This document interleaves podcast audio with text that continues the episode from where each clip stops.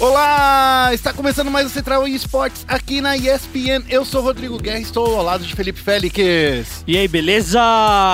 Tranquilidade? Boa tarde. Só felicidades. Boa no tarde, programa dia, de fala. hoje, a gente tá rápido. Hoje a gente tá nervoso. Fast and Furious. No programa de hoje a gente fala dos peruanos que derrubaram os brasileiros nas classificatórias do The International 7. É isso mesmo. No momento cut, pela primeira vez, a gente vai falar da Immortals. No Major, a gente também vai falar da Brasil Game Cup, que terá torneio feminino. Isso aí, e no Foco Nexus a gente vai falar do, da final do CBLOL que vai rolar em Minas Gerais e também de tudo que aconteceu na quinta rodada do CBLOL. Tudo isso e muito mais logo depois da vinheta!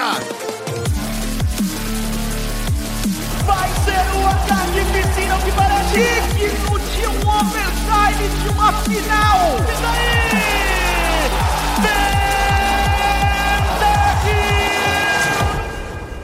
Começando com um giro de notícias, a gente vai falar agora, Félix, de uma coisa mu- não muito feliz. É, a gente fala, é giro de notícia hoje, né? É um girão, é um girão. É um giro de uma notícia só. É isso aí, é um giro de noticiar no singular. Isso. Os brasileiros, infelizmente, da SG, perderam a sua chance de estar no The International 7. É isso mesmo. Não só a, a Infamous derrotou a SG na final, como também derrotou a Midas na upper bracket. Então, assim, a Infamous simplesmente derrotou todos os brasileiros da competição e acabou se sagrando a grande campeã, o time que vai representar a América Latina no The International 2017, que já tem uma premiação acima de 20 milhões de Cara, dólares. esse, esse, esse The International 7 Tá vai, absurdo, absurdo. vai dar... Olha, o pessoal da Evil Genius deve estar É. com o dinheiro coçando, o pessoal deve estar querendo comprar outra Ferrari. E, e lembrando uma coisa, só, set, ó, só é, 25% do dinheiro arrecadado é que vai para premiação. Ou seja, quem tá mais milionário é a Valve. É né? a Valve, mais milionário. 75% do valor de premiação é dela. Ou seja, esses 20 milhões são só 25% do valor total vendido em Compendium. Pelo lado positivo, Félix, vai ter mais Dota 2 brasileiro. Nos dias 7 e 9 de julho acontece o Final Match no Peru, que vai ter a participação da, da Midas e da SG também. Quem sabe lá eles conseguem tirar um- uma graninha a mais, uma graninha extra, né? Então, vamos lá, vamos torcer mais um pouquinho aí. Pelo menos não é o fim do caminho pros brasileiros no Dota 2. É, é isso mesmo. Nessa competição a gente vai ter, além da SG, né? Tem é, equipes sul-americanas como a Infamous, Elite Wolves, Thunder Awaken e tem times da América do Norte, tem times sul-coreanos também. Da América do Norte a gente tem a Alliance e da Coreia do Sul a gente tem a MVP Phoenix. E tem o time da Rússia que é o Team Spirit também. Esse torneio vale 50 mil doletas. E o The International, pra você ficar ligado, acontece do dia 7 a 12 de agosto. Beleza, galera? Então essa é a notícia de Dota do dia. E é a única notícia do giro de notícias.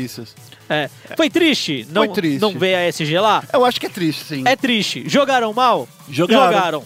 Jogaram. Então, assim, é- a gente tem que ficar triste porque a gente é, É. brasileiro, porque a gente torce, mas ao mesmo tempo a gente tem que reconhecer que o pessoal jogou melhor, né? É. Se tivesse perdido jogando bem, eu ficaria mais chateado. Aham. E a, a sensação de derrota seria bem ruim. Mas já que jogaram mal, ok, é do jogo, um ganha, outro, outro perde. E o Bola esporte pra é assim. frente, a gente fica torcendo pra eles na próxima oportunidade. Quem sabe no The International 8.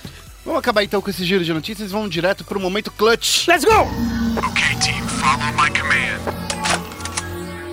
E no momento clutch, a gente vai chegando aqui, dando uns peteleco na Immortals. Você é louco, parça. Quase tive um infarto, mano. Os caras conseguiram, pela primeira vez, estar num Major. Olha só, Félix, esse é o primeiro Major com dois times brasileiros. É o primeiro Major com dois times brasileiros, é isso mesmo. É, é o primeiro Major da Immortals. A equipe da Immortals nunca tinha chegado é, no Major, desde a época que eles eram Games Academy, que eles foram lá para os Estados Unidos. É, eles jogaram pela Tempo Storm, não conseguiram chegar no Major. Foram para Immortals também, algumas chances, não vou falar desperdiçadas, mas não conquistadas, porque eu acho que chance você nunca desperdiça. Você sempre usufrui alguma coisa dela, e eu acho que eles conseguiram transformar as derrotas em vitória agora. E o mais impressionante de tudo, a gente achou que eles iam chegar no primeiro Major deles com o FNX, né? É, É então. um grande jogador, jogador de renome, mas nesse fim de semana o FNX estava saindo com o Neymar, dando rolezinho, enquanto a Immortals com o KNG tava jogando o Qualify da PGL Major de Cracóvia. De qualquer maneira, eu fico imaginando assim, o- essa passagem do FNX passou muita é, experiência pros meninos. Ah, pra caramba, pra caramba. Então, assim, talvez eles, ele em si não tivesse conseguido levar os meninos pro, pra um torneio tão grande quanto, quanto o Major, mas já deu experiência de palco, já deu. Foi, foi segundo ou terceiro lugar que foi lá, lá na, Ele- eles chegaram na semifinal. na semifinal. Então, Isso. assim, cara, é, é- é assim, acho, acho que esse é o melhor momento da Immortals. Com certeza. Não dá nem pra falar diferente. O, o Henrique tá jogando muito. O, o, o menino Boltz, caramba, como esse cara tá, tá acertando os tecos que eu tô duvidando, tô desacreditando. Não. Tá de hack. Cara. Cadê o VAC? Que isso. Cadê o Não, absurdo. E o- o- coisas que me surpreenderam, vamos lá. A gente, a gente tem que falar rapidinho e tal, né? Mas é, a partida contra Godsend, aquela virada foi absurda. É, a última partida contra Hellraiser também foi absurda. Eu acho que a primeira derrota deles foi pra, pra G2. Eu acre- foi pra G2, a primeira derrota no torneio. Eu acredito que é entendível. A gente entende, é, mas Ah, os depois... caras estão no top 5, né? É, Tipo depois G2. eles perderem pra Big. É. Aquele um ali- time, você fala, pô, que isso? E aí depois só pedreira. Cara, eles conseguiram é, uma vitória em cima da Godsend do Pronax. A gente conhece Pronax, é uma lenda do CS. E depois em cima da Hellraisers. Então, de parabéns, jogaram muito, muita que é outra. Muito que é outra, né? cara? Muita que é outra. Teve até quadra kill do, do Gêmeos também. Então eu acho que eles jogaram muito e o KNG trouxe um espírito novo. Quem viu os vídeos dos bastidores viu o KNG gritando muito, viu todo mundo gritando muito. O KNG que é o in-game leader. Sim. Ele é o capitão do, da equipe. Mal chegou, já virou capitão. Ele tem um jeito de jogar que é muito agressivo, de Alp principalmente. É, ele trouxe, eu acho que o espírito que faltava e as possibilidades que faltavam pra Immortals também. Eu, tô, eu, eu comparo muito o KNG, por exemplo, com aquele, aquele momento que o Fallen tem de conversar com a galera, ó, põe a cabeça no lugar, vamos lá, respira fundo, dá pra fazer isso, a gente tá errando nisso, a gente tá errando naquilo. O KNG, ele tá indo muito bem, cara. Eu acho que teve um, um hatezinho quando ele foi anunciado pra Immortals. É, e na verdade falaram que nem era pra ele ir, que era pra um outro jogador ir, eu não lembro quem, mas o jogador não conseguiu visto e o KNG já tinha visto, então ele tinha que ir pra ir rápido, encaixou com uma luva, surpreendeu todo mundo. Muito feliz, muito feliz mesmo, mesmo, mesmo. Cara, não tem nem o que dizer, velho. Eu só preciso falar o seguinte: se tudo deu certo e os planetas se alinharam, a gente entrevistou o pessoal da, da Immortals. É que a gente tá gravando antes de, gra- de- ter essa entrevista. Se não entrevistou, a gente tá entrevistando. Então fique esperto aí na cobertura do spn.com.br barra esports e você vai ver ainda os menininhos brasileiros falando tudo aí de Counter-Strike pra gente, tudo que tá acontecendo. É isso mesmo. Agora tem uma outra notícia aqui no Momento Clutch que a gente vai falar dela rapidinho, né, Guerra? Sim. Pela primeira vez, a Brasil Game Cup terá um campeonato feminino de Counter-Strike. Brasil Game Cup, que é o torneio... Que, que coisa, Cê- deu, deu branco, branco? né? Te Pera aí, branco? nossa, é que é, é o torneio da Brasil Game Show. Isso. né? que é o- Desculpa, da é BGS, princi- que é o principal evento de games aqui no Brasil. Às vezes, a velhice e o ataque cardíaco do fim de semana de CS me deixa transtornado. Que não dá, gente. Ó, a Brasil Game Show vai acontecer, dia- é, vai acontecer em outubro. Isso. E a gente sabe que vai ter vários videogames pra você jogar. Isso, é em outubro, lá no Expo Center Norte, do dia 11 ao dia 15. Isso, ó, e assim, a final da, da BGC feminina vai ser dia 14 de outubro. Então, assim, gente, vamos apoiar as meninas, vamos estar lá, pelo menos pra falar assim, e aí, torci, fiquei feliz. Ah. Porque eu acho que pra gente fazer o cenário feminino crescer, a gente precisa mostrar que tem público que tá interessado nisso, né? É isso mesmo. Quem cria é, os ídolos é, somos nós. Então, assim, a gente tem que olhar, a gente tem que assistir. Provavelmente todos os nomes do, do Brasil vão estar lá. Então, assim, não vale você ficar em casa não acompanhando, né, fingir que isso não existe. É, se você gosta de CS, se você gosta de esporte principalmente, acompanha, dá audiência. Isso vai fazer com que o cenário feminino, não só de Counter-Strike, cresça, mas de outras modalidades também possam vir a crescer. As, as inscrições para você colocar seu time lá e participar começaram nessa segunda-feira, dia 3.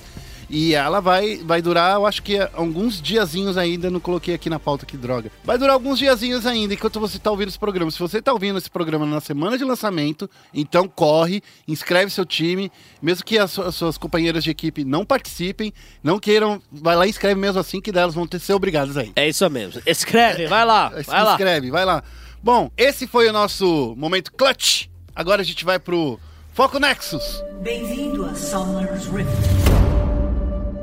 Pra começar, então, falando antes de falar de CBLOL de verdade, a gente vai falar que as finais do CBLOL vai acontecer lá em Belo Horizonte. Isso, até Pela- que enfim. Pela primeira vez vai acontecer um, alguma coisa de League of Legends em Minas Gerais. Isso mesmo. é, eles vão fazer lugar que na, na hora eu tava assistindo eu chamei de Pentágono. Porque o teto é um pentagrama, mas na verdade é, é redondo, né? É, é, no, ah, é no Mineirinho? É no Mineirinho. Mineirinho, né? Do lado do Mineirão, quem conhece lá, eu nunca fui pra BH, eu acho que nesse, nessa final quem vai pra, sou eu, Félix, você vai ficar aqui. É, eu vou ficar aqui, e, inclusive eu acho que eu não vou poder viajar também. É. Alguns problemas de saúde, algumas coisas marcadas pra, pra, pra etapa. Bom, a, a final, se você acompanha o CBLOL já deve estar sabendo, acontece no dia 2 de setembro, lá no Mineirinho, que já aconteceu muitos esportes lá, muito seleção brasileira de vôlei. Isso, vai ter uma mesmo. galera pra torcer mesmo. E lembrando também que a final CBLOL garante uma vaga na fase de entrada do, do Mundial. Que eu acho que é é a coisa mais importante. É, eu vou ser bem crítico em relação a essa fase de entrada. Falaram, ah, acabou o wildcard, não tem é mais. um wildcard mais corrido. É um wildcard mais corrido, é um wildcard que ele não é em outro país, ele é no mesmo país que vai ser o Mundial, Que é bom. que é muito bom, reduz custo, reduz tempo. E dá a chance dos, dos jogadores treinarem. Isso, isso mesmo. Dá a chance dos jogadores treinarem em uma main region, né? Em uma É. região importante. É, lembrando que o Campeonato Mundial 2017 vai ser realizado na China a partir do dia 23 de setembro. Ou seja, ganha, ainda tem mais 21 dias Dá pra fazer um rolê lá na pra, China, viu? pra- é, é uma semana aí pra descansar, mas depois vai pra lá, faz um bootcamp, já que tá lá, né? É, já vai estar vai, vai tá todos, os, Ah. todos os times estarão lá. Isso, então, vale muito a pena. Acho que dessa vez o Mundial é super interessante pra qualquer time brasileiro. A gente espera que sim. Nossa, que quem vença no agora. Mineirinho consiga. O quê? Por quê? Nossa, que agora que eu lembrei que o Mundial vai ser de madrugadona, cara. É, madrugadona. Na Nossa. madruga boladona sentada na esquina esperando tu passar outras horas na rotinha. Não entendi Vamos nada. lá, meu parça. Agora a gente vai falar desse CB Loiro. Vamos falar da quinta rodada do CBLOL. É quinta rodada já? Quinta rodada. Caraca, quinta Já rodada, hein? Passa muito rápido. O tempo passa. Daqui a pouco eu tô- tenho um filho de 20 anos já. Bom, no sábado aconteceu o- algumas partidas muito emocionantes e outras nem tanto. É, o primeiro é o duelo que eu chamo de fabuloso. É, Red Canids contra Cade Stars. Contra K-Stars. Dois times lindos. Dois times maravilhosos. Olha, eu vou te falar que essa série é a segunda melhor série do final de semana. Porque a Cade Star jogou pra caramba, Félix. Jogou como ninguém. E Jogou. a Cade também jogou. A Cade e a Red jogaram muito bem. Eu acho que teve algum erro na segunda partida, principalmente. Eu acho que um- uns erros de posicionamento de alguns atiradores. Mas eu quero que você fale primeiro. O que, que você achou dessa série?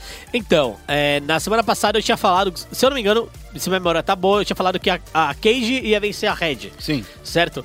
É, o primeiro jogo a gente viu uma vantagem muito boa logo de início da Cage. Achei que eles realmente conseguiram fazer acontecer. O Yang saiu na frente no robô. Era um duelo de Kennen AD contra Rumble. Mas, cara, eu vou ser bem honesto. Não sei mais por que a galera joga com Kennen AD. Então, eu também não, entendo. Não vale mais a pena. Ainda mais a- é que a gente. não- o, o patch que entrou não é o patch atual. É. Nerfaram tecnicamente o dano do Kennen AD pra dar mais relevância pro Kennen AP. Sim. Então o W dele, que quando você faz Kennen AD, você usa o W também pra dar dano, o W dele tá escalando mais com AP do que com AD. Então insistindo nesse Kennen, o Yang gosta muito dele. Eu não acho tão, tão relevante assim, porque ele é um splitter. Ele não vai entrar na fight e explodir a galera. Ele não Uhum. É. vai brustar ninguém. Ele, vai, dar derrubar dano a torre rápido. é, ele vai derrubar a torre rápida dando, dá dano constante. Então, pra lutas longas é interessante. Mas não vem se mostrando tão forte assim, né? O que eu gostei nessa partida foi ver o Revolta jogando de, de Rek'Sai. Eu não, não imaginava que ele ia trazer ela tão rápido e trouxe e causou bastante disrupt. O problema, eu acho, da Cade foi no, do mid pro late game, quando o Yang já tinha sido solado pelo robô duas vezes, então ele perdeu toda a vantagem que ele tinha.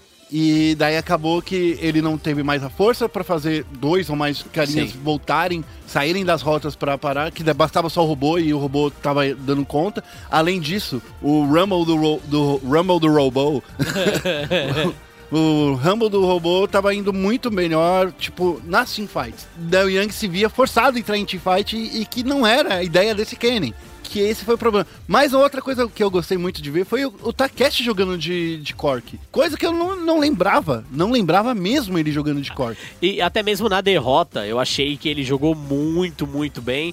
O grande problema talvez tenha sido a, a pressão dada pro Yang, que ela... De carregar o jogo. É, de carregar, ela não acabou não snowbolando e isso afetou as outras lanes da Cage. Lembrando que Na semana passada a gente tinha mencionado que o duelo entre Cage e Red ia ter mais peso pra Cage no top e mais peso pra Red no bot. É, nesse primeiro jogo foi justamente isso que aconteceu. Só um assunto que eu queria voltar, Guerra, pra gente desenrolar um, um, algo bem interessante no jogo. O Revolta, a partir do momento que ele ganhou a vantagem pro Yang, ele falou: Ó, eu confio no Yang, não preciso mais ajudar o Yang. É. Certo? E não botando pressão no top, não continuando, não continuar ali no top botando pressão, fez com que o Yang perdesse nas trocas pro Rumble do robô. E toda a fight, o Rumble começar voltando. Por quê? Ele dá slow no Kennen, aí o, a corrida, corrida é, o surto elétrico, né? É surto elétrico a Sim. corrida? Não é tão rápido assim. E nas duas vezes que o robô solou o Yang, ele usou flash pra finalizar, porque o Kennen a gente sabe que é muito rápido. Então, assim, o Kennen do, do Yang acabou não sendo efetivo porque o robô foi muito esperto em De identificar que não tava É. sofrendo mais a pressão do revolta. e, e identificar também o pico de poder dele. Sem pressão, com o pico de poder, ele conseguiu solar o Yang duas vezes. E aí o Revolta foi pras outras lanes. Deu mais força pro Tokers, eu gostei disso, porque To- eh, a gente não via muito. Tokers não, desculpa. É, pro- pro Takeshi. Isso. E colocou o Napon no chinelo. Sim. Nos dois jogos também. Sim. Então, assim, o melhor jungler desse fim de semana pra mim foi o Revolta. A gente certeza. lembra que a gente tava falando que o Napon era um mini revolta, É. e que daí de repente o revolta tava virando um mini Napon. É. Então eu acho que ele deve ter ouvido o nosso programa. É, parece que as puto. coisas estão se normalizando, né? É. E aí na rota inferior, cara, BRTT jogando fino de Jin. O fino, o fino, o Não, fino. não, fino. ele tava dizimando as pessoas. Na segunda partida, vamos pular pra próxima partida. Na segunda partida, Yang, você destruiu a minha. A minha solo kill. Obrigado por você levar o, o Lucian pro top. E aí agora, sério, ontem à noite, no domingo, a gente grava na segunda. Isso. No domingo à noite, 90% da solo kill já estava usando o Lucian no top. É verdade, gente. Vocês não têm noção do que, que o, o Yang fez nessa partida. Ele conseguiu dar um nó tático. Eu gostei muito da Cade nessa partida, porque foi um nó tático. Porque na hora que eles viram que era Lucian e Ash, era Ash na segunda partida? É, É, era, era Ash. Era, era. O eles- Juzinho só tá jogando de Ash. Então, daí já tinha escolhido os dois atiradores. Eu falei assim, nossa, Lucian e Ash. Então vai ser Lucian no mid, Ash no bot. Remoto já tinha pego o, o Graves. Isso. Já sabemos então quem é que vai ser aí no- a- a- as três rotas, certo? Só que daí chega na, na última escolha, Takeshi vem de Thalia. Takeshão, Takeshão, Takeshão. É. Jogou muito com essa mulher, pelo amor de Deus. Eu- olha, de verdade, eu acho que é a melhor campanha do Takeshi. Melhor campanha do Takeshi desde que ele saiu do CNB. Concordo, concordo. O primeiro split, ele teve um split ainda de entendimento e crescimento, e agora eu entendo que ele já conseguiu absorver todo o conhecimento que ele adquiriu com o Revolta e com o Yang, e com essa comissão técnica, ele tá botando em prática. É, ainda... é, Ele tem umas falhas mecânicas. Tem, isso que eu ia falar, ainda não é um jogo perfeito, mas é muito bom. E Guerra, você observou muito bem algo que eu queria falar, o nó tático que a Cage deu pra cima da, da Red.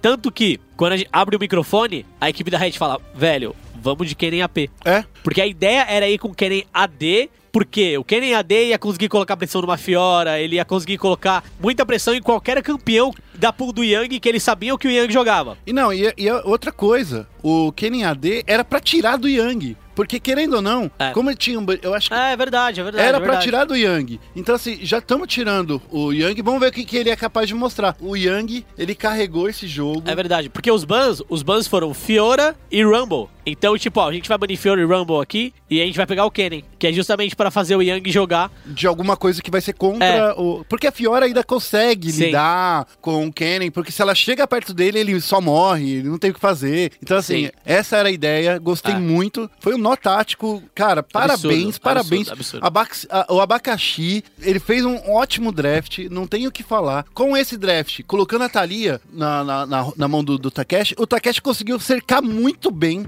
todas as investidas que, que, a, que, a, que a Red poderia fazer. Teve Barão, um Barão muito bonito, que, que foi fechado pelo Takeshi. Não, não, não tenho o que dizer, essa partida foi Ah. vencida no draft. E foi uma composição tecnicamente muito squish, né? Muito papel, assim. Mas eles queriam, eles tinham que ganhar rápido e foi o que aconteceu. Isso, e era justamente isso que eu ia mencionar. Por quê? Você tem o Alistar, o Alistar ele vai encaixar um controle de grupo muito forte. E depois do controle de grupo do Alistar, a gente tem Ashe para dar um outro controle de grupo. Nesses dois controles de grupo, a gente tem três atiradores, cara. É, e já explode Pô, qualquer explode um. qualquer um. Então, assim, foi muito inteligente. E lembra que a gente tinha mencionado, Guerra, vários podcasts atrás, que a gente sempre bate nessa tecla. A gente quer ver a Cade fora da zona de conforto deles. E isso A gente quer ver o Yang jogando campeões novos, sem reclamar de, ah, não, eu quero jogar com Rumble e Kennen. A gente quer ver o Takeshi trazendo campeões novos também. Desses dois a gente pode cobrar. Acho que do Juzinho gente- e do Ezra a gente não pode cobrar tanto, porque a gente sabe que o Juzinho é novo e o Ezra é novo na posição. Mas as três posições que a gente sempre cobra da Cage, Que é topo, jungle e, e mid. eles começaram a entregar muito bem e assim, eram pra, era pra eles terem vencido o primeiro jogo, vacilaram absurdos porque eles estavam na frente, mas a segunda partida, cara, foi um atropelo. Não, e assim, a Cade ficou na frente o tempo inteiro. O tempo inteiro. Gostei muito. E ah, vou te falar uma coisa: o Eza, ele tá jogando. Cada semana que passa, ele tá jogando muito melhor do que ele jogava anteriormente. Então, nessa partida, ele fez ótimos controles, várias entradas muito boas. Não sei, só tem que falar que obrigado, o Eiji, que agora não é mais Eiji. André, tá? É, Isso. é o nome japonês Eiji. dele. É o Eiji Yanamaguchi, que nem a banda de- Isso. que nem a banda de videogame. Eu não sei falar o nome dele. Mas Vamos assim- próxima, próxima série? É, só, só queria falar que Encerra a Cage mandou e- muito, é, é Hum. isso. Tem entrevista? Tem entrevista. Tem entrevista? Nossa entrevista vai ser agora com dois caras que a gente não falou até agora. Ah, beleza. Vai ser com o Lorenzo e com o Joko. Eu entrevistei os dois Nice. ao mesmo tempo, porque eu queria assim, Olha que entender. delícia. Eu queria entender Threesome. como era a visão. Threesome. É, um threesome. Eu só não chamei o abacaxi, porque o abacaxi ele tava lá dando, tava dando pirueta lá dentro do Ah. estúdio da Riot. Brinca- Brincadeira. Ah, eu só não chamei o abaxial, porque o abaxial ele tava passando outras informações para outras pessoas. Mas eu chamei o Joko e o, e o Lorenzo pra falar dessa rodada e também do Rift Rivals. Então vamos ouvir aí. Rodrigo Guerra, do ESPN Esports, todo lado aqui do nosso colunista ou não? Você esqueceu? Eu vou dizer que ultimamente tá complicado, mas eu vou voltar. Tá. Sempre retorno. Com o Joko e também com o Lorenzo. Tudo bom, Lorenzo? Tudo ótimo. Eu tenho uma, vou fazer uma entrevista com vocês dois porque essa é uma entrevista que está muito mais voltada pro Rift Rivals, que vocês vão unir poderes com a Red Canids. É, a primeira pergunta que eu tenho é, é o seguinte: essa união de vocês dessa equipe que parece que vai ter cinco técnicos, cinco cabeças pensantes. Praticamente seis, né? Tem um sexto, tem, tem um rapaz lá que. Tem se- Tem seis pessoas, então. É mais do que um time de CBLOL. Para pensar nesse campeonato, que é um campeonato de tiro curto, que é de uma semana, mas é um campeonato importante para o Brasil porque a gente não tem tido grandes resultados. O que, que a gente pode esperar dessa união? Vamos ao primeiro? Pode falar primeiro? Ahn, eu acho que os dois times são talvez um dos melhores em questão de comissão técnica. Todos os dois têm bastante pessoal experiente. Então, acredito que todo mundo vai trazer primeiras ideias de cada um. E no decorrer da semana, você vai tomando forma numa coisa unida e melhor. Mas acredito que não só para a comissão técnica, mas para os jogadores em geral, essa é uma experiência muito rica, especialmente porque, na minha visão, os pontos fortes e pontos fracos de cada time são bem gritantes hoje em dia. Então a Cade pode aprender com certeza muita coisa nos seus pontos fracos com a Red e a Red com a Cade. Eu sigo a mesma opinião do Diogo e acrescento que até mesmo esse último jogo foi muito importante porque você conseguiu ver claramente quais são os erros, quais são os pontos fortes do time. Então a gente vai ficar uma semana inteira só treinando com a Red. Só treinando com a Red a gente fica. O nosso estilo deles vai ficar quase masterizado, assim, podemos dizer. E voltando a coaching staff, realmente eu acredito que a Cade, a Red e a NTZ provavelmente são os times com a melhor coaching staff do Brasil. Então eu tô realmente feliz, eu quero realmente ver o que vai sair dessa coaching staff. Nessa série de hoje, a gente viu boas ideias e vocês destruíram minha solo kill, porque vocês colocaram o Lucian lá no topo agora. Vocês... Como é que vocês chegam nessa ideia de ter um campeão que não foi feito para aquilo encaixar de uma maneira muito forte no cenário competitivo? Eu quero entender a cabeça dos técnicos de vocês, a coach- coaching staff. O Lucian, em geral, é um pick muito forte. Individualmente é um champion que está muito forte nesse meta. Ele é bom com os itens, ele tem mobilidade, ele consegue punir o adversário, ele cria uma pressão constante na lane que ele está. Independente se ele é da bot lane e ele fica forte e vai para uma side lane, ou se ele é mid, ou se ele é top. E a situação que fez esse Lucian entrar nesse jogo, primeiro, que a gente podia fazer ele flex, a gente tinha A gente três o pique do mid e do top sobrando, então a gente podia flexionar ele. Então você não entregava uma side lane na segunda rotação de picks. E segundo, que ele é uma boa resposta contra o Kennen, exatamente que o Kennen é feito normalmente como AD, hoje em dia, até o patch que vai rodar em breve. E o Kennen ele tem ferramentas que conseguem lidar com o Kennen, ele consegue desviar do Q dele, ele consegue manter a pressão e temiza de maneira tão eficiente quanto. E além de tudo isso, o Zal gosta do Champion, é um dos Champions mais jogados de solo kill, ele é muito confiante e a gente nele. E o que, que você, Lourenço, me fala? Porque vocês destruíram minha solo kill. a- o pique do Lucian Top não é- até que não é um pique tão diferente assim. Se você olhar para outras regiões, China, Coreia, Europa, Norte, é, NA, ele já está sendo pegado com faz um faz um bom tempo, mas a criação desses picks vem de uma versão da coaching staff e dos jogadores. Que não importa o meta, você sempre vai estar procurando estar um pouco à frente dos outros times. Então você vê, ah tá, o Lucian, por exemplo, teve, um, teve nerfs em tanques, daí a gente vê, tá bom, ah, o Lucian é um champion muito bom. Ele apareceu no MSI, no mid. Então por que ele não pode aparecer top? Daí a gente vai, aparece nas outras regiões e realmente confirma a nossa hipótese. Mas o Lucian, por exemplo, ele não, fica- não pode ficar meio rendido se vier um campeão que tem muito controle de grupo e não deixa ele sair, se movimentar. Isso não era um risco que vocês correram? Ou ele só foi pego porque era literalmente o counter do Kennen? Eu acredito que você, quando você leva o Lucian pra teamfight, realmente você pode ter um campeão na top lane que vai exercer uma teamfight de maneira mais forte. Então ele era um pick que era bem específico de matchup. Você, via de regra, você vai, se você pegar o Lucian, você pega ele flex por causa disso, você quer colocar ele na melhor situação possível. E como a gente mostrou, muitas vezes o Lucian, o objetivo dele apesar dele lutar bem, é ficar separado e criar pressão. Então, o tempo todo, a gente sabia que o Lucian estava na frente, ele só ampliava a vantagem dele e fazia com que o time adversário tivesse que ou responder ao Lucian ou perder alguma coisa do outro lado do mapa.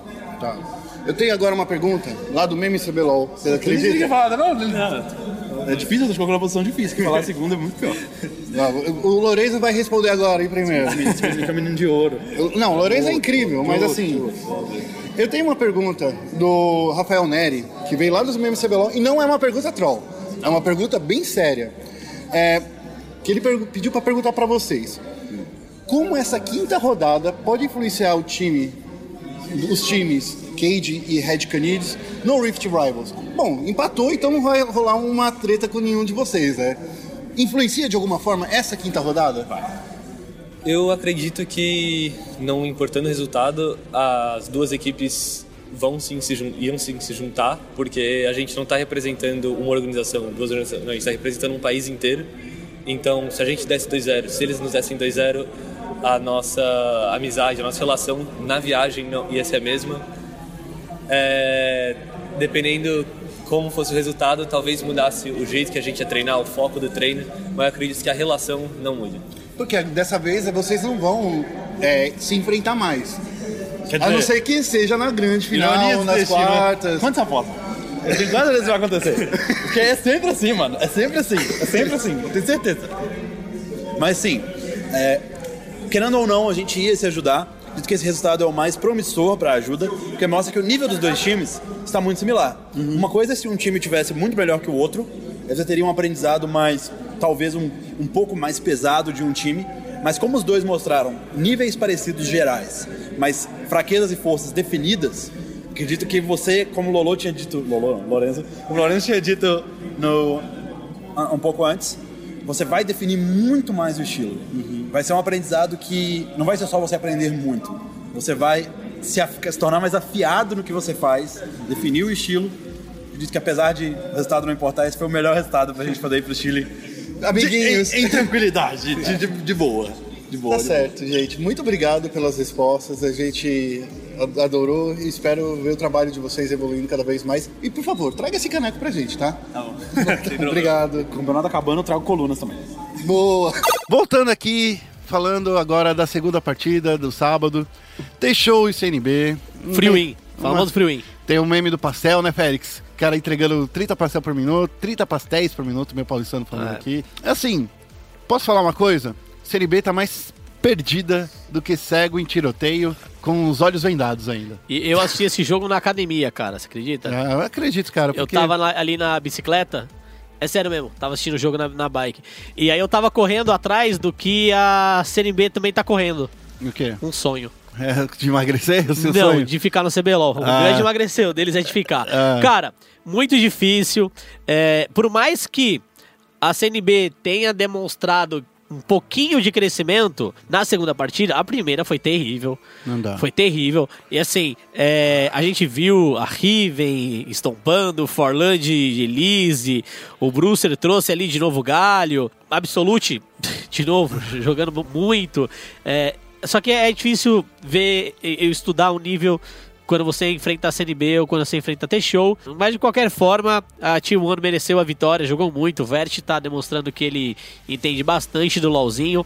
Fico muito feliz em ver que tem um novo top laner que, que, Que tá aí pra disputar com o. Milo, com o Yang, sabe? É. Eu acho que o Vert tá jogando demais. É, é, não, É. não dá pra falar.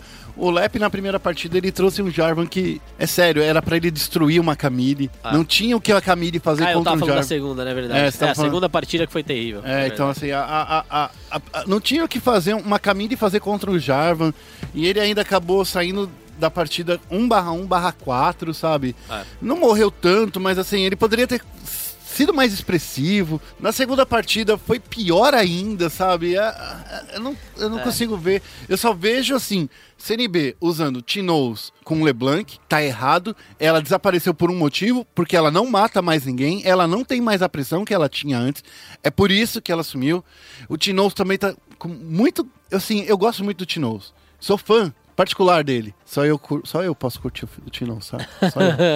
Mas, assim. Muitos erros, sabe? De, É. de posicionamento, de. É, e- ele cara- teve um momento, o Tinoz, é, como um carregador que nem a, LeBlanc, não pode ficar um minuto sem farmar. Não pode, sabe? E assim, por mais que a Série B tenha ido bem no comecinho do jogo, Sim. ela entrega, sabe? É, é assim, é- não, não- dá pra entender. Ó, pra falar, o melhor jogador, melhor jogador da CNB desse final de semana foi o Wisdom, que é Wisdom, Foi. mas é o Wisdom. Cara, e eu, eu posso dizer algo a mais? Eu também achei que o PBO não jogou mal. Não, não jogou, ele não jogou É, mal. Eu Mas achei só que o PBO não jogou mal. Só que se o time inteiro não ajuda, não é mais É. um meta que o carregador, que o atirador carrega o jogo. Sim. E nessa primeira partida, a CNB ela tava na frente até os 30 minutos de jogo, quando a, a One encaixou uma, uma fight perto do Barão. E, Isso aí e- só, só foi ladeira abaixo. E aí só foi ladeira abaixo. Se você vê o score, o score da CNB tá até bonitinho, mas score não com o tamanho do jogo. A partida terminou com 42 minutos. CNB conseguiu dominar Dragão, conseguiu First Brick, conseguiu fazer Arauto, inclusive. Conseguiu, cara, conseguiu um monte de coisa, pra falar a verdade, antes da Team One. Ela chegou a ficar com quase 3k de vantagem aos 15 minutos, o que aos 15 minutos é muito ouro. Não é tanto assim. Ah, aos 15 minutos. 3 pô, mil dividido no time inteiro? Não acho que é tanta vantagem. É porque não foi concentrado no time inteiro. É, essa diferença ela tava muito mais. Pro Lep, né? Não, ela tava muito mais com o PBO, se Ah, sim, sim, sim. Essa é diferença. Mas assim, é, é um time que fez um early decente e, como sempre, afunda Então, no, no mid-game, no late E game. de novo, a insistência do Vest em usar Nossa, Sin. e me desculpa, ele, assim, ele- a, insistência, mal. a insistência do Vest na jungle é ridícula.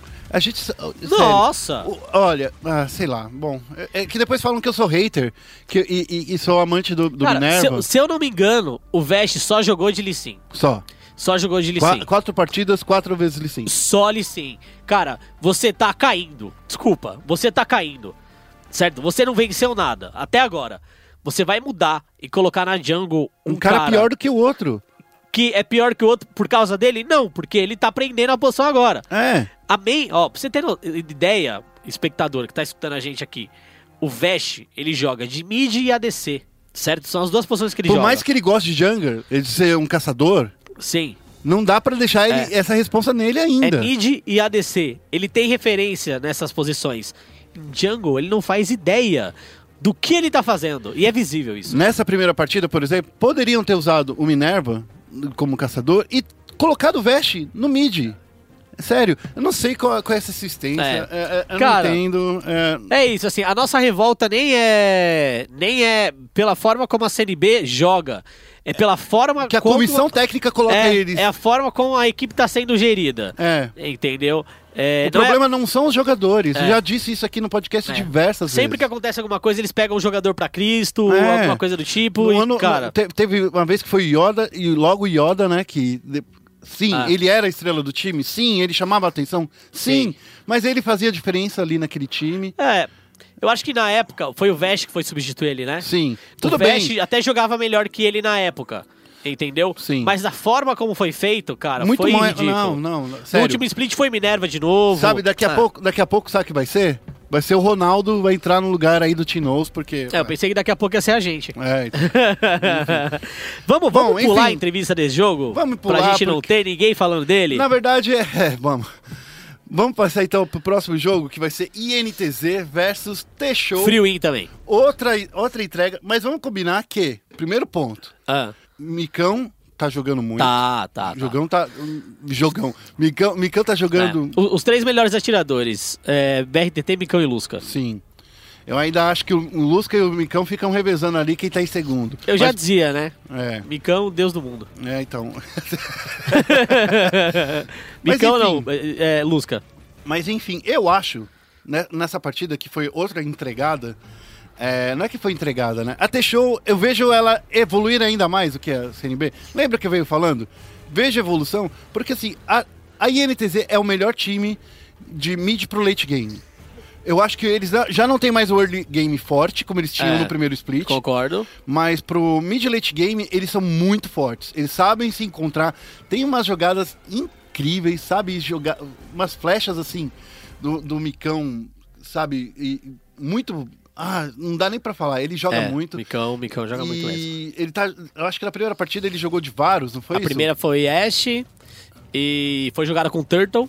Sim, que o Turtle jogou muito bem, E a segunda ele jogou, a segunda ele jogou de Varus e teve o Shine que ficou 3-0-10 na partida ali da jogo. Bom, é, tanto, tanto o Shine quanto a Yel falou pra gente que o lance era que o segundo jogo era pra ganhar rápido, era pra ser um stomp, É. e por isso que o Shine entrou. Enquanto no primeiro jogo o foi foi para garantir a vitória, sabe? Então o segundo jogo era arriscado perder, mas era porque eles estavam querendo ganhar rápido. Entendeu? Eles estavam se, se arriscando muito mais. Uhum. Então, eles sabiam do risco, mas confiavam bastante no, no que eles iam entregar. É, só levando em consideração o tempo de vitória, né? É, é o terceiro critério. é, Na verdade, é o critério de desempate. É. É. o primeiro critério de desempate, certo? E aí, nessa partida, o primeiro jogo demorou 26 minutos e 54 segundos. Aham. E o segundo jogo demorou é, 23 minutos e 13. A diferença só de 3 minutos. Isso, isso significa que se em qualquer desempate, qualquer desempate, o jogo entre a, com, com a The Show servir para desempatar, a INTZ já ganha da, da Cade Stars. Já, já. Já ganha da Cade. Já, porque é- é- é eles estão jogando muito rápido, eles estão colocando muita pressão. Ainda acho que eles podem melhorar o, o early game deles. Tem muita coisa pra arrumar, detalhezinhos. Porque a T-Show, infelizmente, eles não têm. Eles acabaram de trocar de técnico, né? Então, Isso. é, nem deu pro, pro novo técnico chegar e fazer algum, algum É, serviço lá. acontece. E o pique do Shinzal também foi estranho. O Peter se mostrou confuso, todo mundo se mostrou confuso. Não, a galera falou. todo mundo imaginou "What que o the-" Shinzal ia no top. Porque se, Sim. se o Shinzal vai no top, concordo que ele pode dar um, um trabalho pra uma, pra uma Fiora ali. Porque ele é dependente extremamente do auto-ataque. Né? Isso. É, não só pra Fiora. é, por exemplo, pegaram o Kled. É. Se é um Shinzal contra o Kled, os dois, ambos gostam de trocar. É. Porque o Ele vai consegue restartar, restartar a passiva dele de knock-up, ele vai recuperando vida. Então, se é pra ficar na trocação e não é pra ficar no pokezinho, no dash, saindo, nossa, o Shinzal é uma das melhores coisas contra o Kled. Mas aí a gente sabe por que, que Shinzal não funciona no competitivo, porque basta um controle de grupo que ele morre. Então, É, é isso aí. E aí, meus queridos, não teve outra, né? É, INTZ venceu 2 a 0 E, Guerrinha, quem nós temos aí pra, pra falar do, dessa partida que foi um friozinho? eu trouxe aqui o, o Forlan, porque o pessoal da T-Show é, é até compreensível, depois de tantas derrotas seguidas, cinco derrotas seguidas, né? Não dá nem pra, pra falar. Mas a gente trouxe o Forlan, que o Forlan, ele tava meio com olheira, tava com carinha de acabado. muita balada, né? Bruxão pra caramba. É, então, eu, eu perguntei pra ele se, se ele era muito solo kill. Ouve aí a resposta dele. Rodrigo Guerra do SPN Esportes, estou aqui do lado do senhor famoso, incrível e sorridente, Forlan. Tudo bom, Forlan? Tudo bom. Forlan, vocês estão líderes isolados do CBLOL, estão, tá com esse sorriso de ladinho aí. Fala uma coisa, a Team One é um time muito forte, ou, é os ou são os times do CBLOL que caíram de nível? Ah, não vou saber te responder muito ao certo essa pergunta. Você estava no primeiro split aqui, jogando pela Brave, É porque na Brave eu me sentia muito estagnado em relação ao gameplay dos cinco no geral, sabe? Porque, por exemplo, chegou um ponto na Brave que a gente tava treinando, treinando, treinando e eu sentia que eu não melhorava, que eu não, que eu não conseguia fazer nada, sei lá, não criava jogada. Aí quando eu treinei na Team One, é, acho que foi mais questão de comunicação mesmo, eles comunicam muito melhor e quando você comunica melhor, você abre muitas portas pra você fazer alguma coisa no jogo, em questão de jungle, pelo menos. Então, sinto que eu melhorei bastante, mas tipo, devido ao meu time, sabe? Não foi tipo melhora minha individual. Acho que por causa deles eu consigo fazer mais coisas. E é, mesmo assim a Team tá vindo e dominando tudo, né? Vocês tiveram um jogo que foi o primeiro, a primeira partida. Souberam segurar para ganhar vantagem e vencer.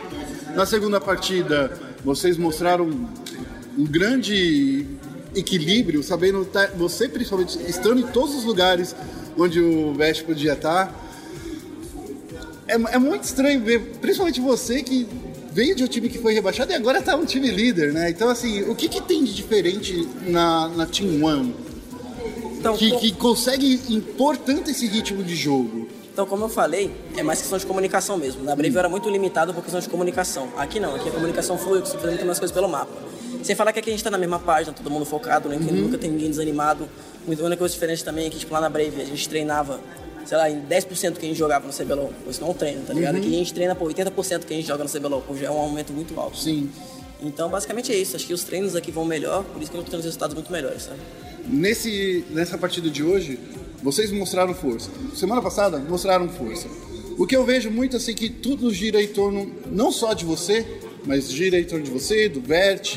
O time tá bem equilibrado, tá conseguindo o time inteiro aparecendo. Quando o Brucer entra, é um, é o mesmo time. Essa é um dos segredos da, da, da Team One. Eu acho que sim, porque tipo, todo mundo tá na mesma página. A gente tem um plano e todo mundo sabe o que cada um tem que fazer nesse plano. E quando o plano dá certo, a gente só, só sai. E quando vocês não planejam, A gente nunca não planeja, sempre tem que ter um plano. Na- por exemplo, na Brave, na Brave eu não planejava. A gente vinha aqui fazer um draft e, por exemplo, ah, tem pressão top mid, vamos usar da pressão top mid e fazer alguma coisa no mapa, tá ligado? Aqui não, a gente tem um plano, a gente faz tudo direitinho. Basicamente é isso. Nosso plano tá dando certo, graças ao nosso técnico novo. Ó, pra você uma ideia, eu, conversei com o Neck, ele, falou, ele elogiou você, falou que você joga muito bem, mas não só você, o time inteiro joga muito bem. E o que a gente vê é que os times do CBLOL parece que eles ficaram parados no split passado. E você trouxe essa força pra, pra Team One, a Team One trouxe, a Pro Game trouxe essa força de início de jogo forte, sempre estar presente em uma possível emboscada. É essa a grande força desses dois times? Ah, eu acho que não. Acho que todos os times do CBLOL tirando o Teixeira tem um nível bem parelho, na real. É coisa de detalhes ali que acerta o jogo, sabe? E eu acho que todos os times estão evoluindo assim. Não acho que a T1 ou a Pro Game seja o melhor time do CBLOL, longe disso. Mas vocês são líderes. Mas somos líderes. Eu não acho que a gente seja o melhor time, longe disso. Aí acho que a gente tá aprendendo e tá aproveitando muito bem as oportunidades que estão acontecendo, sabe? A gente vê uma falha no jogo. Uma coisa que nosso time faz muito bem é cobrar erro. A gente cobra erro muito bem. Os caras deram um passe errado, a gente vai cobrar o passe errado do cara. Tipo, por exemplo, a gente pegou o Lissin no Moage de bot side. Pronto, startamos o Baron, fizemos Baron 20 minutos, voltamos pro jogo, Sim. tá? A gente sempre cobra muito bem erro dos caras. Então isso eu acho que é o nosso ponto forte. A NTZ também tem isso, de cobrar erro. Exato. Ó, tem uma pergunta aqui do meu MCBLOL. Você é uma estrela lá, não sei se você sabe. Todo mundo curte você lá. Mas não é uma pergunta troll, não, é uma pergunta de verdade. O, é do Matheus Santarino. Ele perguntou: minha pergunta vai pro Forlan e ele. E a pergunta é: Como é que você se sente vindo de um time de circuito desafiante e sendo top 1, sendo que você. Sendo que. Você, e se você acha que a Team One é o time a ser batido nesse CBLOL? Se não for, qual é o time que vocês acham que é o melhor time do CBLOL? Tá, eu acho que o melhor time do CBLOL provavelmente é a Red e a NTZ. Os dois estão muito fortes. Ah, como eu me sinto de ter saído do, da oitava para primeiro lugar, não sinto muita diferença, porque na real eu nunca liguei para resultado. Eu não ligo se eu vim- aqui, se eu vou ganhar ou se eu vou perder. Eu ligo porque eu quero melhorar, eu quero ser bom. Então eu ligo mais pro meu pode dizer, evolução individual, sabe? Eu quero ser bom, eu quero estar jogando bem. Eu não ligo se eu vou ganhar ou se eu vou perder, eu quero fazer o meu jogo bem. Então, na Brave eu fazia meus jogos bens. Então, por isso que quando eu perdia 0-2, eu não saía triste, tá ligado? Eu saía, pô, ok. Pelo menos eu fiz minha parte, sabe? Então eu sinto muito isso. E sinto que aqui todo mundo faz a parte, tá ligado? Então a gente sempre sai. Você não tá jogando sozinho, Eu não mas. tô tá- jogando. Não. É, não, não é que você não esteja jogando sozinho, mas é que você sabe que todo mundo tá dando Todo esforço. mundo tá dando esforço, exatamente. Tá certo. Forlan, muito obrigado e boa sorte. Vai ter duas semaninhas aí, pra... vai ter uma semaninha pra descansar. Vai dormir dessa vez? Tô na dormida agora, na van já. A galera tá falando que você tá com muita olheira. É, é muita, é muita saluquinha ou não? Nem jogo aqui. Na moral, nem jogo. Tá certo então, Forlan. Obrigado. Valeu.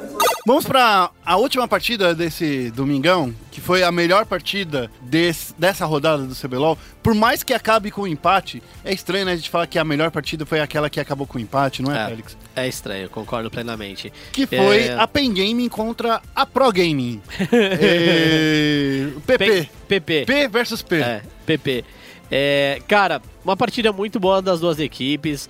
Me surpreendeu bastante ver o Kami jogando de Malzahar com um teleporte no mid. Uh, Malzahar é um campeão que a gente via bastante como suporte. Algumas alterações tiraram ele como sup e o Guerra tinha até mencionado que ele poderia ser um bom top laner, né? E aí trouxeram no, no mid. O Kami trouxe ele no mid certo. agora. Achei um pique da hora, achei um pique decente. O Kami jogou muito com ele, pra falar a verdade.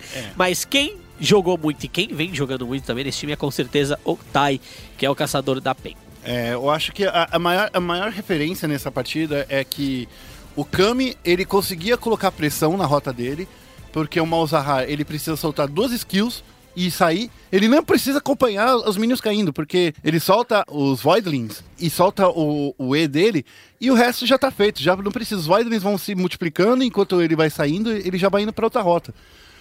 Makami jogou para É, um jogou- caramba. jogou muito. para um caramba. Foi acompanhando sempre técnico. acompanhando sempre o Tai, sempre deixando. Ó, tinha um gank do Tai, o Kami tava junto. Olha, tanto é que o placar do Kami foi 3/0/6. Então, assim, não tinha também. O Kami é muito bom, o, o Malzahar é muito bom contra a Syndra, sabe por quê? Não tem aquele burst da Syndra. Que, o que acontece? Eu jogo de Syndra no mid. Você solta o Q, daí você pega a bolinha, joga em cima, solta ult. E dá outro Q. E Isso. tudo isso intercalado com auto-ataque. Quando você tem uma bolinha a menos, quando você acerta- leva um hit a menos de uma bolinha, é a vida necessária que você precisa pra sair Pra com sair flash vivo. e não precisar ficar desesperado com o R da, da, da, da, da Lissandra. Concordo, ainda mais a build que o Malzahar no mid faz, né? Uma build um pouco mais tanque, você tem Nossa. Rilies, tem Tormento de Liandre, vai te dar Exato. HP, vai te dar dano, vai te dar muito dano e vai te dar um CC também com o, o Cetro, né? Porque o, o Malzahar, ele não é como a Lissandra, ele não é pra matar, ele é pra setar. Ele, é pra- ele vai armar a kill pra, pra um companheiro de equipe. É. Como ele já fazia lá é no bot, mas... Eu, eu nossa, eu gostei muito. É, gostei também do Mylon, gostei do Matsukaze. O time inteiro da PEN nessa partida tá de parabéns. A gente teve a oportunidade de ver o trash do Loop de novo, que é sempre bom, né? E no segundo jogo a coisa foi. foi um tanto quanto diferente, né? pra falar a verdade. É. Cara, o jogo da PEN demorou menos pra acabar, mas assim, a gente teve um Goku 10 barra 1. É, daí não tem jeito, né? Mas aí, assim, eu, eu, eu acho que esse foi um outdraft da, da própria Pro Gaming. De novo, acho que o draft deles está sendo impecável, não tem como falar outra coisa, porque qual é a ideia? Quando você. Quando você tem um. Se deixa passar um galho, ele pode jogar, eu acho que até na jungle, do jeito que ele tá no 712. Então, ele, ele é muito flexível, muito flexível. Então, assim, dava pra jogar de qualquer forma. E a PEN, por outro lado, trouxe a Karma no mid, que não causa muito impacto, não põe pressão na rota. E a gente tá no meta de sempre deixar o, o jogador adversário embaixo da torre. E foi o contrário, o Kami levou tanta flecha, levou tanta flecha do Lusca. Não é que era mau posicionamento do Kami, tá? É que o Lusca tava. Não, o Lucas tava afiado aí. tá- não, o, o- tá, tá jogando demais. O, o Sr. Gretchen. É. De- só trazendo um- um- uma informação aqui do, Traz Pi- um dado. do- é, dos Pixie Buns. O Tai, ele acabou jogando de Lee Sin por um motivo bem simples. Ele não joga de Lee Sin, já percebeu isso, né? Sim. É, Assim, na solo que ele joga e tal, mas no competitivo dificilmente a gente vê. É, a primeira rotação de ban foi em cima de Elise Kha'Zix e, E Rek'Sai. Ou seja, a gente tem três campeões ali que possivelmente o Tai poderia jogar com. Depois a gente teve o Malzahar, que foi o pique situacional, que poderia ir bem contra a Cinda de novo, né?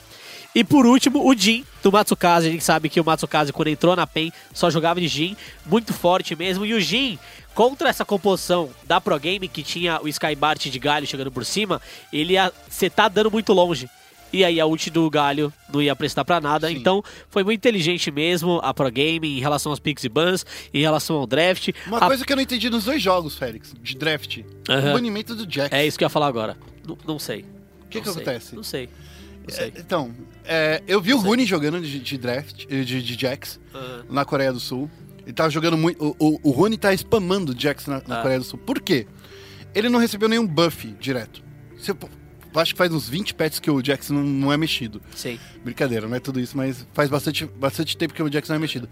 Mas, o que, é o que transforma o Jax numa, numa arma tão, tão volátil, Poderosa. Tão, tão poderosa, é o split push dele. Ele é o melhor split push de todos os tempos do League of Legends. Ele é o cara que derrete torre. Ele e Trundle. Se a gente vai ver também... É, se- o buff do Trundle, né? Novo agora. é, Da mordidinha. no 7-13 a gente vai ver muito Trundle no top, gente. Pode apostar. Vai, Porque vai. eles tinham tirado o que- a mordida na torre, que eu também acho que, cara, não pode morder torre, porque senão você quebra os dentes, né? Sim, é. Então- É que ele é um troll, ele não quebra. É, então. e aí o, o, o Jax, é, cada hit que ele dá aumenta a velocidade de ataque dele. Então ele puxa tudo muito rápido, ele bate na torre muito rápido. Eu não sei porque baniram. é, devem ter algum tipo de estudo de Skybart jogando, Era treinando com o Jax, alguma coisa Provavelmente tipo. foi isso. É, mas é isso. É, não entendemos os bans do, do Jax ainda. Faz sentido? Faz sentido. A gente só não sabe o porquê eles fizeram, mas tem alguém que falou disso, Guerra? Tem gente que falou disso. Ai, que delícia! Vamos ver essa próxima entrevista aí. Dani Rigon, da SPN Sports aqui com o Mylon. Queria que você comentasse esse empate e o que, que vai afetar é, para vocês agora, pressão e tudo mais. Ah, a gente precisava dessa vitória para ficar tranquilo na tabela, então sim, esse empate ferra bastante a gente. Ah, a gente não vai poder mais vacilar, não tem essa. A gente tem que ganhar todos os nossos próximos confrontos para ter uma ida tranquila para os playoffs. E pediram para perguntar na internet, uma delas é o que, que foi esse bando já que vocês estudaram o Skybart que ele estava jogando? É, vocês preferiram banir do que dar um counter? Assim, eh, eu treinei muito Jax, então eu sabia o potencial do campeão. A nossa estratégia não incluía Jax, portanto eu falei, pô, se eu não vou poder picar, bane isso. Foi basicamente isso. Ele falou que deu uma treinada também, daí ele falou, ah, talvez tenham visto meu, o meu jogo. E aí a outra pergunta da- do público, deixa eu pegar o nome da pessoa, Dan Andrés perguntou se é possível a gente ver um GP na sua mão, esse split ainda. Ah, GP é possível, mas improvável. É, eu tenho ele treinado, mas encaixar ele é difícil porque todos os top laners basicamente têm pressão de kill nele. Então por isso que é um pique não muito usado. Você vê ele mais, sei lá, contra tanques no geral, principalmente contra galho, que era usado, pelo que eu me lembro. E agora que vai ter essa, entre aspas, pausa, o que vocês vão aproveitar esse tempo pra treinar em específico? A gente vai arrumar tudo, porque essa semana de treinos a gente jogou muito mal comparado às outras, nossa, muito mal mesmo. E então vai ser ótimo pra gente arrumar tudo, porque tá um pouco confuso. Vai dar tempo de assistir algum Rift Rivals? Tem algum específico que você tá querendo assistir? Olha, eu quero assistir praticamente todas as regiões gringas, eu não sei se vai ter. Eu não espero que tenha muito jogo entre os brasileiros e os outros latinos. Eu acho que os nossos times que irão lá estão num nível superior. Ah, mas eu vou assistir, com certeza. E entre Europa e, e Estados e No- América do Norte, quem você acha que ganha? Europa. tá bom, obrigada.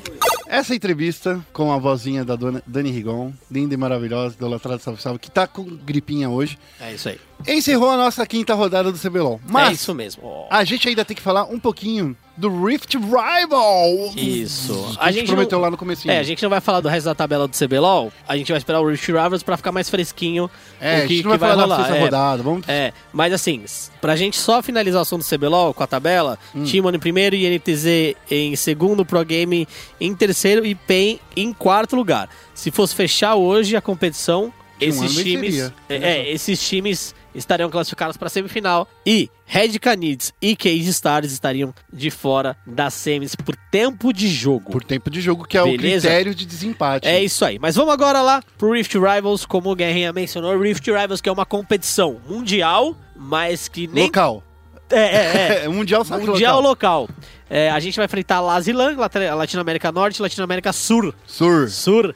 Olha, algumas polêmicas já surgiram aí. A galera da, do Laz e do LAN, é isso, Guerra? Exato. Criticando o, O formato. cenário brasileiro. É, é- é tipo assim, sabe que tem que ter uma alfinetadinha, entendeu? É, é, é, a Riot quer isso, né? É, então, e tanto é que a própria que essa alfinetada veio da própria Riot é, da, da América Latina Norte. É, ou do veio dos jogadores. Vendo? Veio da América Latina Norte. Do- da- dos Rioters? Dos Rioters. Que eles Nossa. soltaram um vídeo falando, meio que criticando o, o formato do CBLOL, que a gente só tem é, quatro partidas no final de semana, e a gente é no formato de uma ida, né? É o, o formato de quem ganhou, ganhou, e não tem esse, esse lance. Lá na América Latina Norte, existe é o formato Double Robin. Significa que tem jogo de ida e volta, sabe? Que nem no, no futebol. Tem uma partida, tipo, da casa. E aqui, como tudo é no estúdio da Riot, pra mim, eu acho que não, não faria o menor sentido. Se eles jogassem na Gaming House da, da, da Penta, do ou na Gaming House do CNB, sabe? Sim. Mas, tipo, tem jogo de ida e volta. E é por isso que lá na América Latina Norte já, eles já estão na 16 rodada. Não, não, já estão com 16 partidas jogadas. E aqui no Brasil a gente ainda, os brasileiros têm 10 jo- é, partidas. Mas isso não significa que a gente tá atrás, né, Félix? É, significa não- não que significa. a gente só jogou menos. Concordo plenamente. Não é porque você joga mais que o seu nível é maior, tá? É, mas aí, ó, PH, você tá escutando nosso podcast aí, ó. Duvido, hein? ba- Se você estiver ouvindo o podcast, dá um coraçãozinho no Coração Twitter. Zé, dá, dá uma bronca nos caras aí, seus parceiros de trampo aí, velho. É. É, a gente vai enfrentar a Lazilan, é, Red Canids e Cage Stars. Vão jogar juntos Sim. pra defender o Brasil. E, cara, é, seremos os francos favoritos a vencer esse duelo. E ele vai servir pra gente entender como os nossos times estão em nível internacional. É, no internacional do nosso nível, né, digamos assim, porque eu... É, wildcard, né? É, eu ainda acho que, tipo assim, o, o pro- maior problema do Brasil, a gente vem reforçando todo, todos os anos, não é que é, é jogar contra a América Latina Norte ou Sul que vai melhorar nosso nível. Sim. A gente tem que mudar o país de É posição é, geograficamente. É isso mesmo. A gente tem que colocar o Brasil do lado da Coreia do Sul. Leva É todo. Eu acho que seria legal. Tem que rolar um terremoto, as placas tectônicas vão se mover de um jeito inapropriado e aí vai inverter, os, os polos vão se inverter e a gente vai ficar perto da Coreia. Porque a única forma da gente crescer não é jogando contra, contra a Lion Gaming ou contra Just Toy Havox, né? Que é um nome zoado. Mas tem a Isurus que É. sempre jogou e, e a Furious Games que sempre jogaram aqui na, na- na América Latina Sul. Gosto muito do campeonato que acontece durante a semana. Porque todos os dias, de quarta a Isso. domingo. É de quarta a domingo? Peraí, é, É, é de. É, é de- acho que é de quarta a domingo. Todos os dias vão rolar partidas, então assim, a gente vai ter LOLzinho durante a semana, coisa que fazia muito tempo que a gente não tinha, desde o do saudoso Mid-Season Invitational, Sim. que não é tão saudoso assim, porque o Brasil não foi. Mas enfim, desde essa, época, então assim, o formato, como é o formato, Félix? Explica aí pra gente. São duas rodadas, tá? A primeira rodada é um round robin de MD1, né? Cada time joga uma vez contra cada equipe das outras regiões, a região vencedora segue para a final. Ou seja, na primeira rodada, a Cade vai enfrentar todos os outros times de Lazilan, certo? Então ela vai jogar quatro vezes. A Rede também vai jogar quatro vezes, certo? O time que se sair vencedor vai direto para a final. O ok? time, região, né? É, a região, é. A região que sair vencedora dessa primeira rodada vai direto pra final. Depois, os dois outros times que sobrarem, né, já que a nossa competição é de três, vão se enfrentar em uma MD5, onde um time não pode enfrentar o outro duas vezes. Hum, entendi. É, então, um confronto da MD5 só vai se repetir se for pro quinto jogo. Ah, entendi. Sacou? Saquei. E aí depois o time vencedor vai pra final enfrentando o time que ficou em primeiro da primeira fase, no mesmo esquema da MD5. Ah, então é assim, então é, vai ser uma partida, vai ser um torneio curto, como a gente já tá acostumado a ver em Counter Strike, Street Fighter. É que Street Fighter eles Isso. resolvem tudo no mesmo dia, né? É, isso É mesmo. loucura. É doideira. E assim, é, o nosso formato é diferente do formato, por exemplo, dos Estados Unidos. e da Europa. Estados Unidos e Europa vai Começaram prime- nesse domingo, né? Isso. Não, vão começar agora, se não me engano. No domingo teve rodada ainda Teve do, rodada do, do- do torneio. Ah, sim. É, e aí, nesse, a, o Rift Rivals deles é o seguinte: é o primeiro, segundo e terceiro. Ah, saquei. Então Certo? tem muito mais times. Então é, é Não muito, muito, mas vai é, ter mais times. Tem seis times dos dois lados. Igual aqui. Só como são duas regiões só, Ah, entendi. É- É, mais times de é uma mais região. time de uma região jogando. Mas aí a gente vai- pode ver de novo TSM contra a G2, pra tirar esse Isso. tira-teima, que vai ser bonito. Isso mesmo. Ah, a gente pode ver vários jogos. Vai ser bem legal. Acompanhem aí os Rift Rivals. Por mais que eu acho que de Rivals não tem muita coisa, só tem de Rivals a América do EU, Norte e e Europa. É, EUNA. É uma iniciativa que eu gosto, porque você tenta criar essa rivalidade, o que faltava. É, se vai dar certo ou não, não sei. Só o tempo dirá. Acho que teria mais rivalidade se fosse INTZ contra a Lion Game, por exemplo. Que eles já Nossa, se enfrentaram poderia. mais É, vezes. quem sabe? É, é, Porque a Lion Game já foi responsável por derrubar INTZ. Então, assim, olha só. Seria uma rivalidade mais saudável. É, eu concordo, porque assim, ó, Just Toy Havocs, é, até a própria Isurus É Gay, que a Isurus, é tá ligado? Se fosse, sei lá, Ah. a Caos, se fosse a Caos, eu acho que seria mais rivalidade, por exemplo. Concordo. Mas, bom, Rift Rivals tá aí, é uma competição interessante que pode iniciar uma rivalidade entre as regiões que são próximas, até porque grande parte da galera que joga no LAS e no LAN joga no servidor brasileiro também, certo? Então tem contato com a nossa solo kill, com os nossos jogadores. Podem estar mais próximos de nível de jogo, né? Isso. É, em relação à experiência, aumenta a experiência do LAS, porque o Brasil é, é tecnicamente superior. E eu acho que aumenta um pouquinho a experiência do LAN também, porque dessas regiões eu acredito que o Brasil seja a melhor, assim. Mas, vamos ver o que vai acontecer, né? Vamos ver, vamos ver. Bom, esse foi o nosso programa dessa semana, um pouquinho mais curto, mais um Yeah. pouquinho, mais com as informações todas condensadas Fast and Furious. no seu coração. Tá? Félix, onde as pessoas encontram o ESPN Esports Brasil? No Twitter, arroba ESPN Esportes BR, no Facebook, facebook.com barra ESPN Esportes BR, é ESPN Esportes BR. Eu dei uma travadinha no início, porque eu falei, é isso mesmo? É isso aí. eu falei, é isso aí. E você pode me encontrar no arroba Felfélix no Twitter, onde você for jogar, o que você for fazer, é, digita Felfélix, faz sinal de fumaça, que eu provavelmente aparecerei como Chapolin. Eu sou o Rodrigo Guerra, estou sempre animado desse jeito, inclusive quando estou gripado. A Dani, a Dani não veio, você encontra ela Gripada. gripada no Twitter com Dani Chan underline, você vai encontrar ela. É, eu- ela- mas semana que vem eu espero que ela tenha Eu também espero. recuperado a voz. Todos esperamos. É, então. A gente vai ficando por aqui e eu preciso só lembrar de uma coisa. É esporte, é esporte. E se é esporte, tá na ESPN. Até semana que vem. Ei!